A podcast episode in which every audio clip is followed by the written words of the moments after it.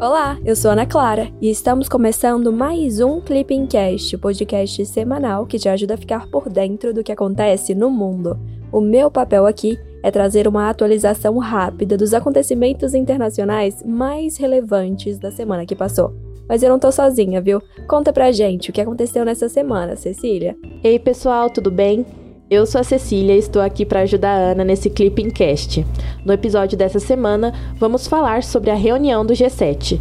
Mais importante ainda do que essa reunião, tivemos a cúpula da OTAN, que atraiu olhares do mundo todo. Também vamos trazer atualizações sobre América Latina e Oriente Médio. Mas vamos devagarinho, que juntos a gente vai cobrir tudo isso. Nossa, a cúpula da OTAN deu realmente o que falar. Teve acordo com a Turquia, Finlândia, Suécia, é, por essa ninguém esperava.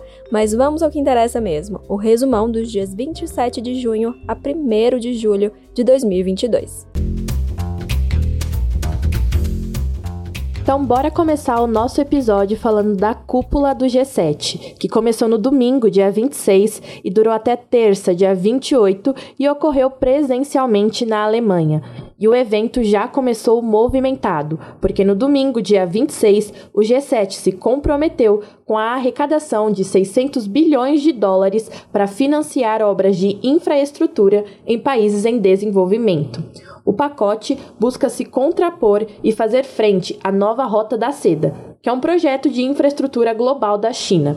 E esse projeto vem se expandindo cada vez mais. O dinheiro deverá ser arrecadado até 2027, segundo o plano do grupo. E é claro que no encontro os líderes também discutiram a guerra na Ucrânia. Os países reforçaram apoio à Ucrânia, prometendo mais recursos econômicos e militares, além de pressão sobre a Rússia. Por fim, o grupo ainda concordou com a criação de mecanismos para estabelecer limites temporários ao preço do petróleo da Rússia. O objetivo com essa ação é privar a Rússia de uma importante fonte de receitas. No entanto, a medida é de difícil execução. Mas esses são só alguns dos assuntos tratados pelo grupo. A declaração final do encontro ainda abordou temas como a pandemia de Covid-19, meio ambiente, digitalização, entre outros temas. Espera um pouquinho, Cecília. A gente vive falando sobre o G7, mas é sempre bom fazer uma revisão sobre ele. O grupo do 7, chamado de G7, é composto por Alemanha, Canadá, Estados Unidos, França, Itália, Japão e Reino Unido, embora a União Europeia também esteja representada.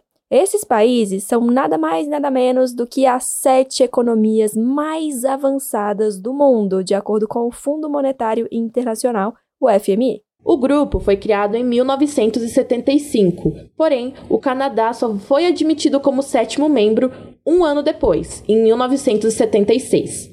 Então, inicialmente, tínhamos um G6, o grupo continuou sendo composto por sete membros, até que a Rússia foi convidada, em 1997, a oficializar a sua participação. Antes disso, a Rússia já era membro observador desde o início da década de 1990. Então, a primeira cúpula do então G8 aconteceu em 1998.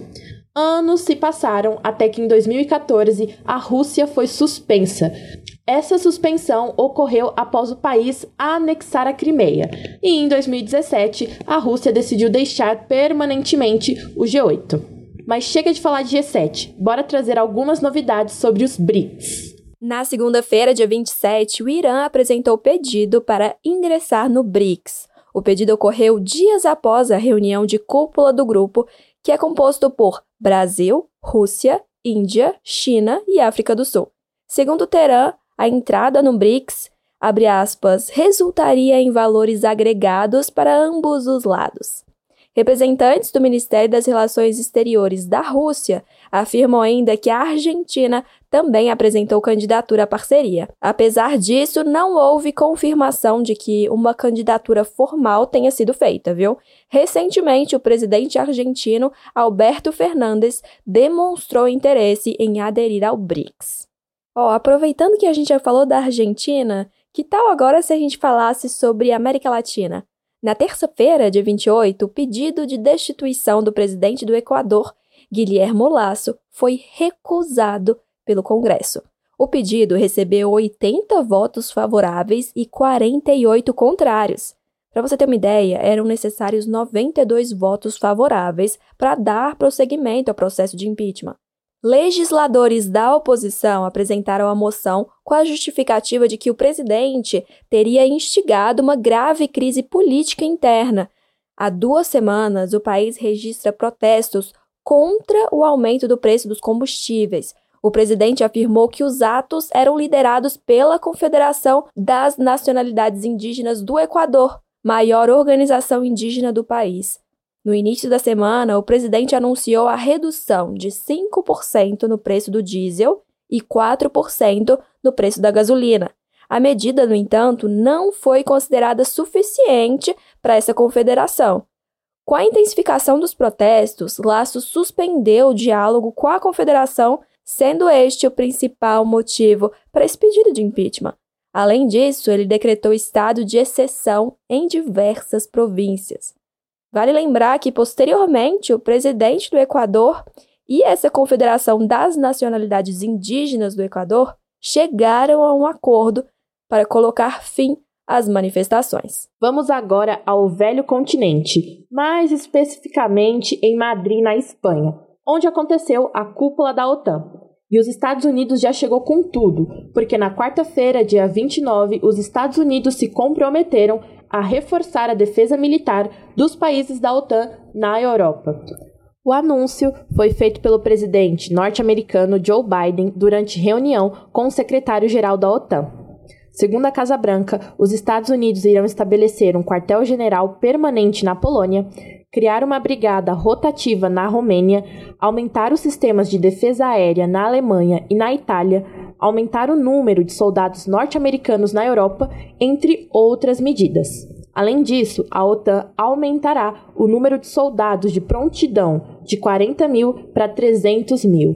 Todas essas ações têm o objetivo de dissuadir possíveis ações agressivas por parte da Rússia em meio à guerra na Ucrânia. Calma, que ainda tem muita coisa sobre esse assunto. A gente já falou disso em semanas anteriores, mas agora é oficial.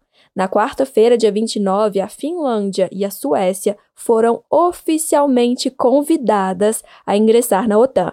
O convite aconteceu um dia após a Turquia firmar um acordo com duas nações nórdicas. Ankara vinha se opondo à entrada dos países na aliança militar, sendo este o principal empecilho para a adesão. Cabe lembrar que todos os 30 países integrantes da aliança têm poder de veto sobre a entrada de novos membros. A Turquia, por exemplo, alegava que ambos os países apoiavam grupos considerados terroristas e grupos opositores do governo de Recep Tayyip Erdogan, presidente turco. Como resultado desse acordo, a Turquia, aspas, obteve conquistas importantes na luta contra organizações terroristas, como disse a presidência turca em comunicado. O convite para integrar a aliança põe fim à tradição de neutralidade militar que era adotada pelas duas nações nórdicas. A principal motivação para a entrada na OTAN foi a invasão russa da Ucrânia. E para fechar as notícias sobre a OTAN, na quarta-feira, dia 29, a OTAN definiu uma nova estratégia para a aliança. A nova doutrina é explicada no documento Conceito Estratégico que foi adotado durante a cimeira da OTAN. A nova estratégia classifica a China como um desafio para os interesses, valores e segurança dos países do grupo. O documento acusa a China de usar diversos mecanismos políticos, econômicos e militares para aumentar a sua influência. Apesar disso, a OTAN se mostra aberta a ter um relacionamento construtivo com a potência asiática. A parceria entre Rússia e China também foi elencada como um ponto de atenção. O documento afirma que tal relacionamento tem o objetivo de minar a ordem internacional. Além disso, a aliança classificou Moscou como uma ameaça direta à segurança dos aliados e à paz e segurança na região euroatlântica. Segundo o documento, a Rússia usa coerção, subversão, agressão e anexação como forma de estabelecer suas zonas de influência. Por outro lado, o grupo afirma que não busca uma confrontação com a Rússia. O conceito estratégico detalha os propósitos, tarefas e políticas da OTAN. Sua versão anterior tinha sido adotada em 2010. Bom, a gente falou bastante da OTAN. Caso você não lembre a importância dessa aliança, pode ficar tranquilo que a gente te explica. A OTAN Organização do Tratado do Atlântico Norte é uma aliança militar que foi criada no contexto da Guerra Fria por meio do Tratado do Atlântico Norte. O objetivo dessa aliança é assegurar a paz, promover a cooperação e proteger a liberdade na América do Norte e na Europa. O grupo conta com um princípio muito importante, que é o princípio da defesa coletiva, que está presente no artigo 5 do tratado. Ele prevê que um ataque armado a qualquer membro da OTAN na Europa ou na América do Norte será considerado um ataque contra todos. Após a Guerra Fria, a OTAN passou por um período de ressignificação, que resultou na ampliação do seu escopo de atuação. Atualmente, a aliança militar é composta por 30 Estados-membros. Mas, como a gente falou, pode ser que esse número venha a aumentar. Ó, oh, e para fechar o nosso episódio, vamos falar agora sobre o Oriente Médio. Na quinta-feira, dia 30, o parlamento de Israel foi dissolvido com a dissolução, que foi aprovada pelo próprio parlamento com unanimidade, o país deverá convocar novas eleições. Trata-se da quinta eleição em três anos. O atual primeiro-ministro, Naftali Bennett, deixou o cargo e até que os resultados das novas eleições sejam liberados, quem deverá substituir ele é o atual chanceler, Air Lapid. O pleito está previsto para ocorrer em novembro de 2022. Em junho, o Lapid e Benet formaram uma coalizão que pôs fim a dois anos de impasse político em Israel. No entanto, essa coalizão é formada por partidos de diferentes espectros políticos, o que causa divergências internas entre os próprios membros. Recentemente, com a desistência de membros, a coalizão perdeu maioria no parlamento. Tal coalizão pôs fim a 12 anos de governo do primeiro-ministro Benjamin Netanyahu.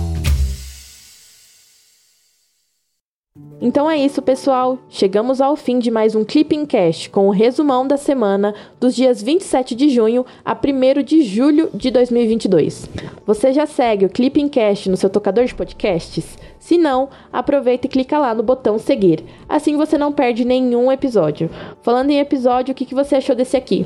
Manda mensagem lá no nosso Instagram, o arroba clipping__cacd. Queremos melhorar o Clippingcast e a opinião de vocês é fundamental. Até semana que vem. Tchau, tchau!